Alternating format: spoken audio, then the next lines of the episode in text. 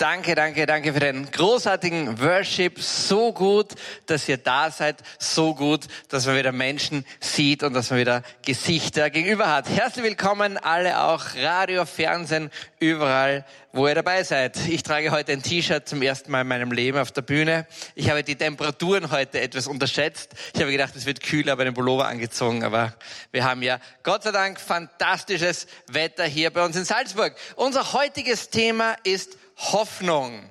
Ich freue mich, ähm, dass ich darüber sprechen kann, über Hoffnung, denn heute dreht sich alles über ein Büchlein, über ein ganz gewisses Büchlein. Und ähm, das Büchlein heißt Hoffnung, Zuversicht in Zeiten von Corona, ist im SCM Händler Verlag erschienen. Und dieses Büchlein ist ein sehr, sehr, sehr besonderes Büchlein. Warum? Ähm, für mich persönlich und für viele so im deutschsprachigen Raum war das einer der Mitstartpunkte für dieses ganze Corona-Desaster, das da auf uns zugekommen ist. Und ähm, ich werde es kurz erzählen. Ähm, manche von euch wissen das. Ähm, das war eine große Konferenz in Karlsruhe, eine fantastische Konferenz, eine Leadership-Konferenz von Willow Creek. Und bei dieser Konferenz ist ein Corona-Verdachtsfall irgendwie da gewesen und ähm, man hat die Konferenz dann beendet und ähm, keiner von den Zuschauern war jemals irgendwo gefährdet, sondern einer der Sprecher. Und ich, ich war auch einer der Sprecher dort. Und so ähm, kam ich in meine Quarantäne. Das müsst ihr euch so vorstellen, um das ganz kurz zu erzählen. Ähm, ich habe wirklich eine total stressige Zeit gehabt in meinem Leben und habe mir gedacht, wow, das war so Jänner, Februar in diesem Jahr und habe gedacht, wow, Patrick, Patrick, Patrick, bitte komm runter. Patrick, bitte entspanne dich, bitte, du brauchst etwas Ruhe in deinem Leben. Und dann war diese Willow Creek Konferenz. 10.000 Leute, die dort waren, 7.500, die im Raum drinnen sind. Und ich denke mir nur eines, war nach dieser Konferenz, da möchte ich mir echt etwas gönnen. Mein großer Traum ist es, ich gehe direkt nachher ein, zwei Tage in ein Spa rein, lege mich nur in einen Liegestuhl, lese, schlafe ein bisschen und erhole mich. Und dann sind wir hinausgefahren mit einer großen Truppe zu dieser Konferenz, riesengroß, nach Karlsruhe in die DM Arena, ein wahnsinns tolles Ding, unglaublich gute Konferenz. Und dann Mitte der Konferenz, genau ein paar Minuten bevor ich auf die Bühne gekommen wäre, ist diese Konferenz schlussendlich dann abgesagt worden. Und für mich hat das bedeutet, ähm, dass ich zurückgeschickt worden bin nach Salzburg, dem hiesigen Gesundheitsamt übergeben worden bin als mögliche Kontaktperson eins. Das heißt, ich war in der Nähe von der einzigen Person, die dort positiv getestet worden ist. Und damit hat für mich eine wirklich taffe Zeit begonnen. Meine erste Quarantäne, die ich hatte, war 14 Tage ganz alleine bei uns im Haus in einem Gästezimmer. Ähm, ich bin fünf Schritte in die eine Richtung gegangen, vier Schritte in die andere Richtung gegangen. Und wenn du zwei Wochen auf so engen Platz verbringst, da geht schon einiges los in deinem Kopf drinnen. Und das ist bei mir dann schlussendlich auch passiert. Und dann ist endlich, endlich ist diese 14-tägige Quarantäne vorbei und ich habe mich so gesehnt, wieder nach draußen zu kommen. Ich habe mich so gesehnt, wieder Menschen zu treffen. Ich habe mich so gesehnt, wieder mein ganz normales Business aufzunehmen, mein Ministry aufzunehmen, all das aufzunehmen, was ich eigentlich tue. Und wenige Stunden später kommt der Shutdown in ganz Europa und wir waren dann nochmal 80 Tage, weitere 80 Tage in Quarantäne. Und jetzt ist es so, dass langsam die Gesellschaft wieder nach oben fährt. Es ist so, dass wir wieder Leute hier bei uns am Sunday Morning haben. Das ist wunderbar. Es ist wieder so, dass man in Restaurants essen gehen kann. Ja, man muss einen Meter Abstand halten und nicht alle halten diesen Abstand ein. Und das sollten wir ganz, ganz dringend tun. Wir haben jetzt letzte Woche in Salzburg ähm, einen neuen Cluster, der aus dem Nichts entstanden ist. Salzburg war quasi Corona-frei, zwei Erkrankte im ganzen Bundesland. Und vor, vor, vor einer Woche ähm, haben sich zu einer Veranstaltung 40 Leute getroffen.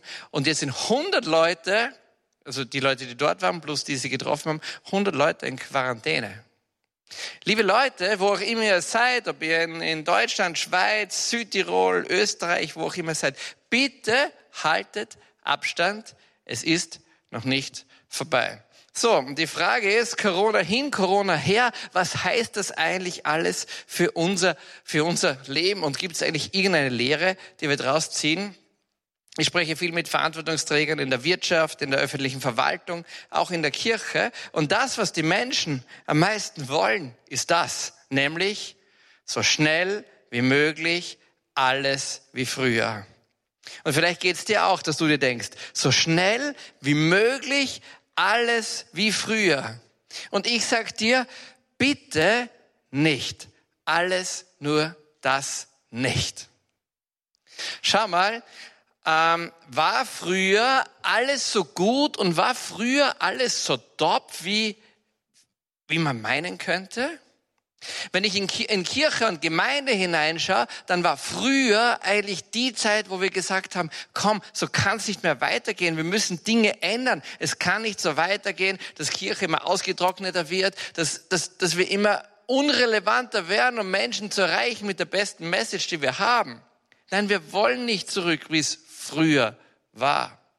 Und auch sonst gibt es viele Dinge, die gar nicht so toll früher waren. Und trotzdem und trotzdem rufen so viele Verantwortungsträger so schnell wie möglich alles wie früher. Wir stehen vor einer immensen Herausforderung. Nicht nur Kirche und Gemeinde stehen vor Herausforderungen, das ganze öffentliche Leben. Die Wirtschaft steht vor einer riesen Herausforderung. Ich habe jetzt vor zwei Wochen gelesen in der, in der, in der, ähm, in der größten Bundesländerzeitung in Salzburg, wir haben in Salz, Salzburg ist ein Land, in dem wir seit Jahrzehnten Vollbeschäftigung haben. Ich habe gelesen vor einer Woche, dass 56 Prozent, 56 Prozent, das ist der überwiegende Teil der nicht selbstständig Erwerbstätigen, das heißt der ganz normalen Arbeiter und Angestellten, der nicht selbstständig ähm, Erwerbstätigen. 56 Prozent dieser Menschen sind aktuell in Salzburg in Kurzarbeit oder arbeitslos. Das ist echt ein fettes, fettes, fettes Ding. Manche sagen, wir werden wirtschaftlich Jahre brauchen, um uns wiederholen zu können. Ich selber komme aus der Wirtschaft. Ich kann dir sagen, wir mit meinem Unternehmen, wenn alles gut gehen soll, dann wir das alles gut überleben werden, hoffentlich. Wir werden Jahre brauchen, um das aufzuholen, was früher war. Aber die Frage ist, war wirklich früher alles so gut und können wir in irgendeiner Art und Weise auch Key Learnings herausziehen aus dieser Zeit? Wenn ich in die Geschichte hineinschaue, dann sehe ich, Corona ist nichts Neues. Gott lässt es immer wieder zu, dass es besondere Herausforderungen für einzelne Menschen und besondere Herausforderungen für ein ganzes Volk gibt. Da gibt's Hungerskatastrophen, da gibt's Kriegsbedrohungen, da gibt's Heuschreckenplagen, da gibt's ich, Wassermangel, dass kein Regen kommt. Ich, ich, ich weiß nicht, was, was Gott alles im Laufe der, der Jahrhunderte und Jahrtausende zugelassen hat um was zu machen, nicht um sein Volk zu strafen, nicht um sein Volk zu prügeln, sondern um zu sagen, hey Leute, stopp, mach mal ein Stopp in deinem Leben hinein und schau mal, wie ihr lebt und gibt es möglicherweise Punkte in eurem Leben, die ihr ändern solltet, dass es euch hier auf der Erde und auch mit mir besser geht. Und ich weiß es nicht, aber vielleicht ist es so, dass diese Corona-Zeit, die wir jetzt haben, eine einzigartige Krise, wie sie noch nie da war, so gut wie die ganze Welt ist betroffen. Die ganze Welt ist betroffen. Dass Gott auch so etwas zulässt, hör gut zu, ja, dass er das zulässt, um dir und mir zu sagen, schau mal, vielleicht sollten wir uns in einigen Punkten neu oder ganz neu ausrichten. Während der Corona-Zeit war ich in Kontakt mit sehr, sehr, sehr, sehr vielen Menschen. Ähm, bei allen möglichen Kommunikationskanälen, die es überhaupt nur gibt.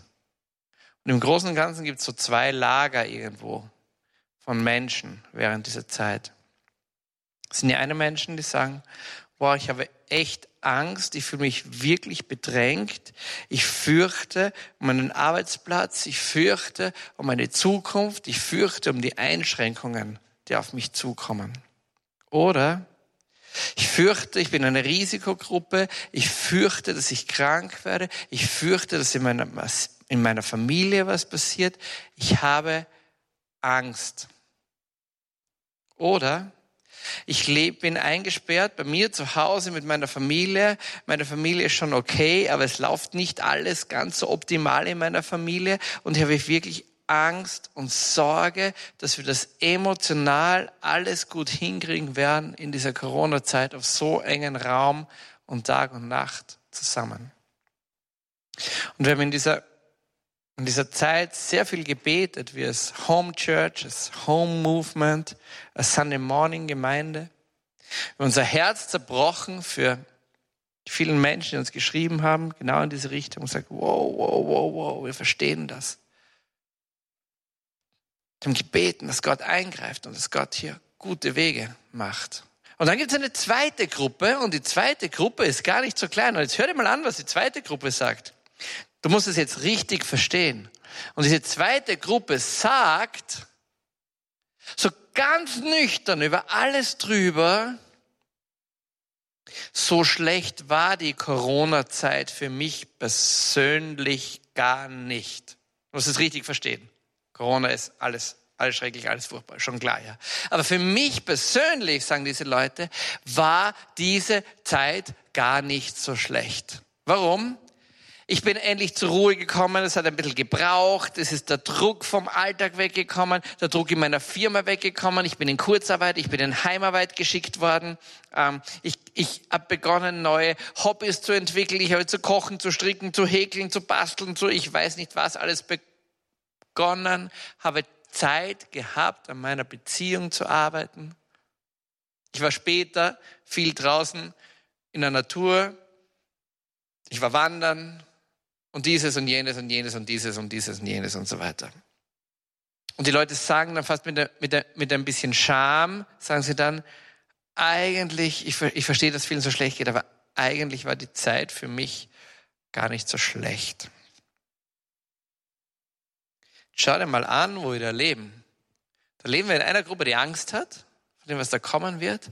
Und eine andere Gruppe sagt, wow, ich bin fast ein bisschen, ich traue mich nicht sagen, aber fast ein bisschen dankbar, dass es hier mal zu so einem massiven Cut kommt in meinem Leben drinnen, damit ich endlich mal die Zeit habe, in meinem Leben durchzuatmen und durchzuschnaufen.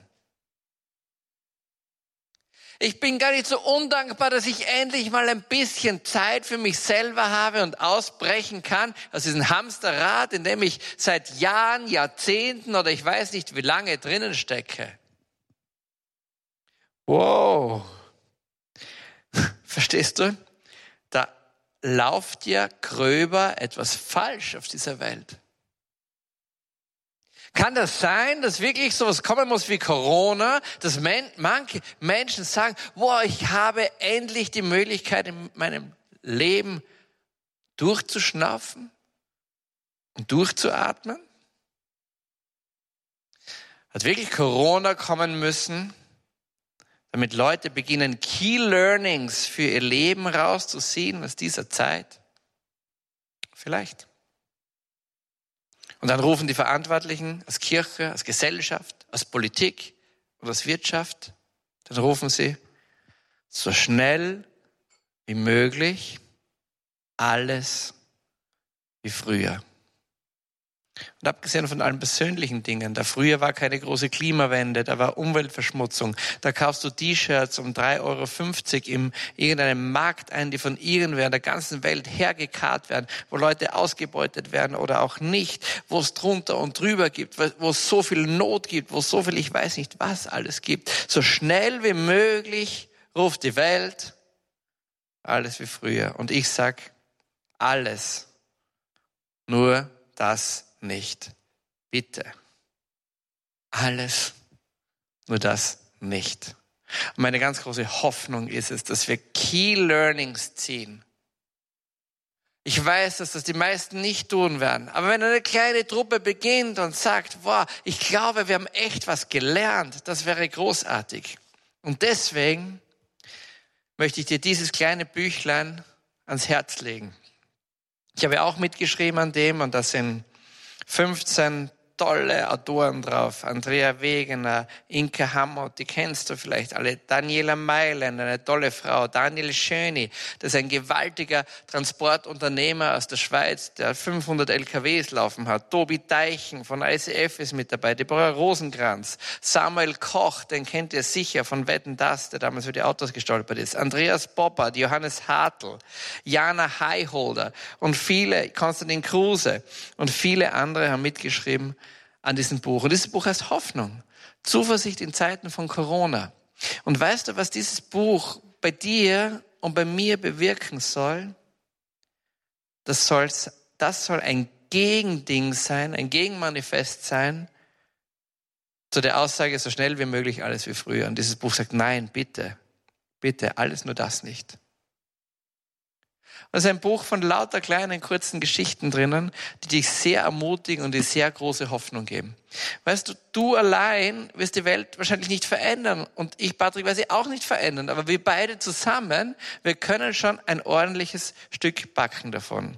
Du kriegst das Buch in jeden, jeder guten Buchhandlung Hoffnung, Zuversicht in Corona von SCM Hensler. Wenn du in Salzburg bist, bitte gerne in die Dombuchhandlung, bestell das dort oder irgendwo im Internet beim Händler deines Vertrauens.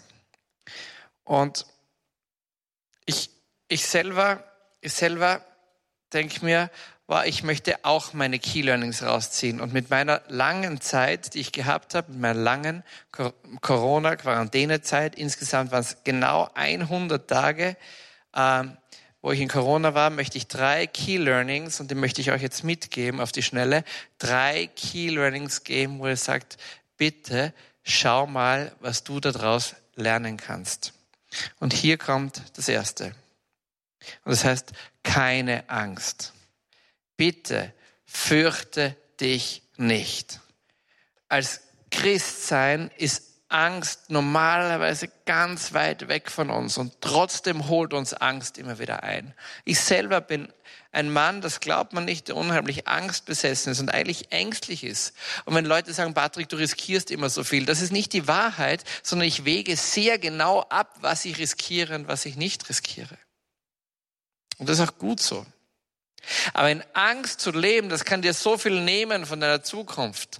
Und gerade jetzt, so viele Menschen haben so viel Angst in der Corona-Zeit, in der Post- Corona-Zeit, dass sie selber erkranken, dass sie, dass sie in einer Risikogruppe drinnen sind, dass sie, dass sie aus der Kurzarbeit möglicherweise nicht mehr zurückkommen, dass sie einen Job verlieren, dass sie wieder, sogar die Angst, dass du wieder zurückkommst ins alte Rad hinein und, und, und, und, und, und, und. Und Gott sagt zu dir, fürchte dich nicht. Gott sagt zu dir, hab keine Angst. Gott sagt zu dir, sei mutig und stark, hab keine Angst. In der Bibel sagt Gott 365 Mal für jeden einzelnen Tag sagt, hab keine Angst.